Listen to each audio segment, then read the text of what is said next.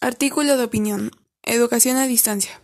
Coronavirus, o también conocido como COVID-19, se originó en China.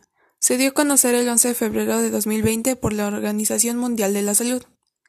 Ante esto, escuelas, trabajos, empresas, iglesias, salones de evento, entre otros, tuvieron que suspender actividades por esta nueva enfermedad. La SEP tomó la decisión de dar clases en línea, ya que se debía mantener una sana distancia. Ante esto, favoreció a estudiantes, ya que así no frenaban su aprendizaje.